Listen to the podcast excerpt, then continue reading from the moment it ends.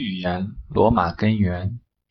历史的前进并不以个人意志为转移，无法抵抗的客观力量促使人类沿着不可逆转的路线发展前进。一切个人意志都是徒劳无功的。然而，在公元328年一个温暖的春天，历史的重担落在了一个名为君士坦丁的人肩上。他登上一座山，远眺博斯普鲁斯海峡。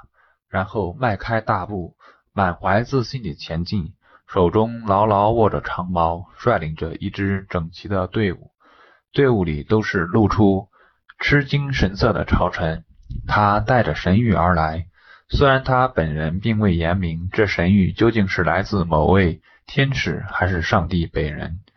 近日来的内战骚乱终于平息了，世界得以再一次在罗马雄鹰的羽翼之下休养生息。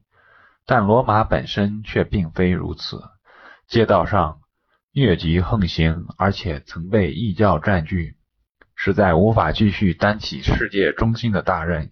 因此，年轻的皇帝来到了特洛伊，预言中罗马人民的摇篮，然后下令在此建造新的首都。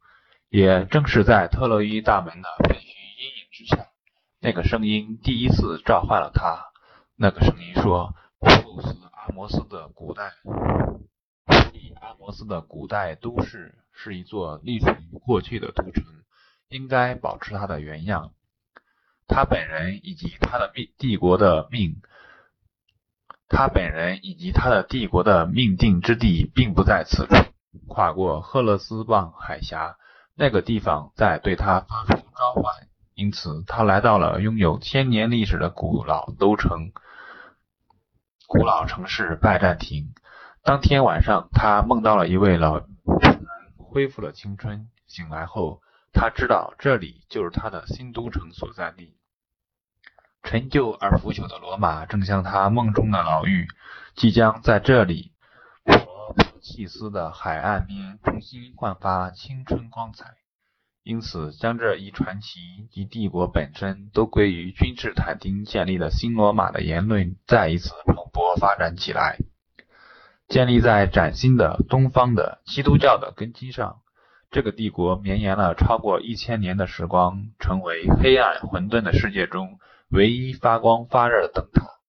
回顾往昔，历史学家们会声称，自那时以来，有太多事物发生了翻天覆地的变化。甚至罗马帝国本身都已经改头换面，拜占庭的历史从此拉开帷幕。然而，这个新世界的根源却并非从君士坦丁开始。在四世纪的前十年里，他所掌控的帝国在政治上和宗教上都已经发生了巨变。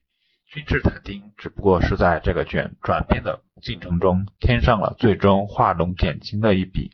他的视野和力量或许建立了君士坦丁堡的宏伟建筑，但他的先辈戴克里先掀起先发起的改革，但他的先辈戴克里先先发起的变革为这宏伟建筑奠定了一点一滴的基础。